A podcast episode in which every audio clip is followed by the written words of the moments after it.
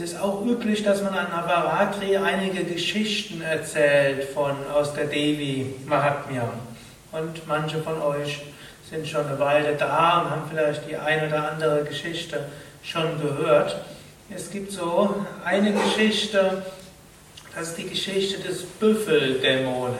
Die passt jetzt vielleicht nicht ganz hundertprozentig zu Lakshmi, aber die ganze Devi Mahatmyam ist eigentlich so eine Geschichte von, von Überwindung von Dämonen. Oder war es eben so, es gab eine, hm, gab die Engelswesen, die Devas, und die haben eigentlich den Himmel regiert und auch dafür gesorgt, dass auf der Erde alles gut läuft. Und dann gab es einen Dämonenkönig namens Mahishasura, Büffeldämon, der hatte die besondere Gabe bekommen, denn er hatte intensiv Tapas geübt, hat er die besondere Gabe bekommen, dass er sich verwandeln konnte und außerdem, dass er von keinem männlichen Wesen getötet werden konnte. Es gibt da so eine lange Vorgeschichte, aber die ersparen wir uns jetzt, sondern jedenfalls er hatte irgendwo eine besondere Gabe bekommen. Und dann, nachdem er diese hatte, dort kämpfte er gegen die Devas und besiegte sie und vertrieb sie aus dem Himmel und vertrieb sie von der Erde und wurde zum Diktator über Himmel und Erde. Und die Devas, die immer wieder probierten zu gewinnen, sie verloren und so überlegten sie, was sie machen sollten und sie wandten sich dann an, die, an Brahma und Vishnu, also die großen Aspekte von Gott und von Shiva gleich mit. Also diese drei äh, großen Aspekte Gottes und sie verehrten sie und baten sie, ihnen zu helfen.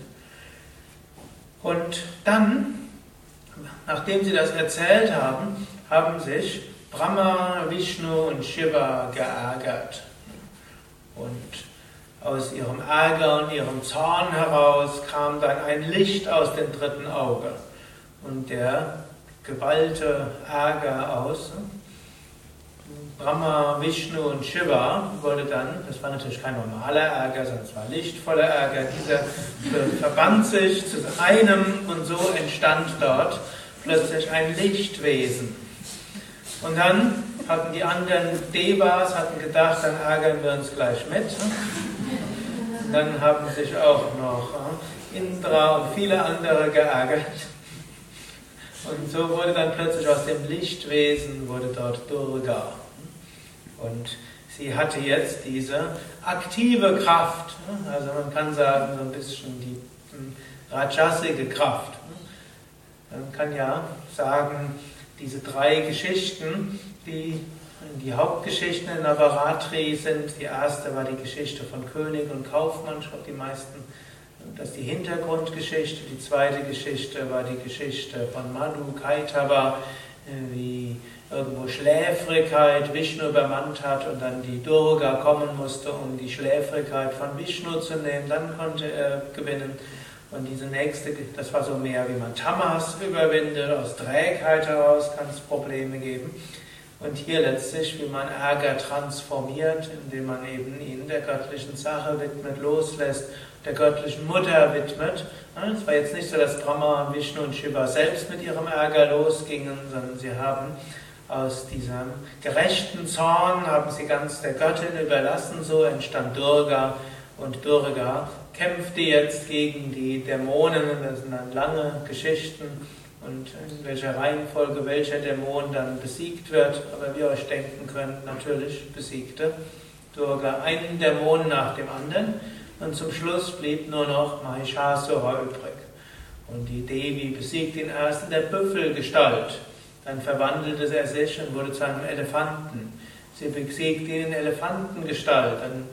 Dann verwandelte er sich und wurde zu einem Löwen.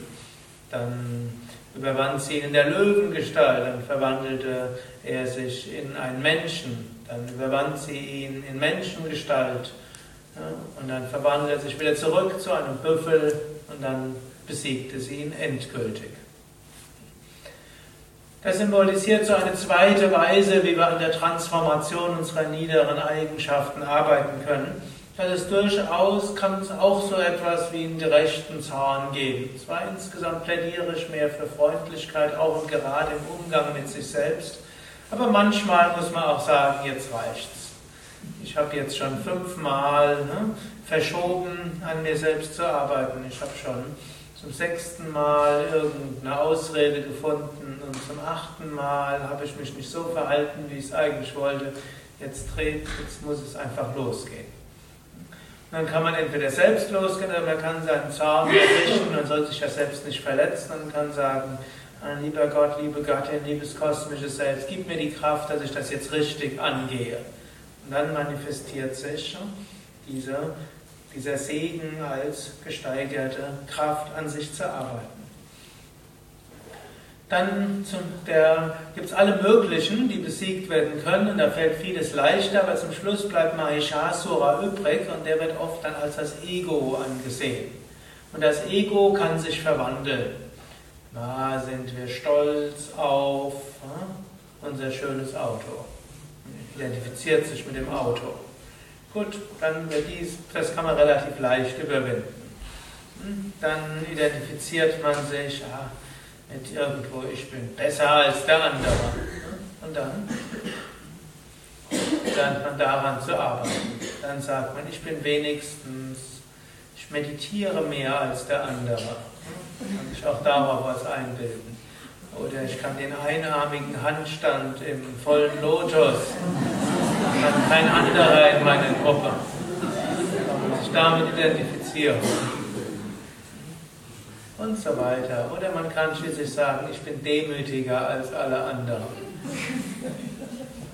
Also das Ego nimmt tausend Gestalten an. Es gilt dort wachsam zu sein, die göttliche Mutter zur Hilfe zu bitten und so durch die Gnade Gottes, der göttlichen Mutter, des kosmischen Bewusstseins unseres höheren Selbst, können wir dann schließlich alle Arten von Egos, Büffeldämonen, Elefantendämonen, Löwendämonen, Menschendämonen transformieren, überwinden und zur Einheit kommen. Also.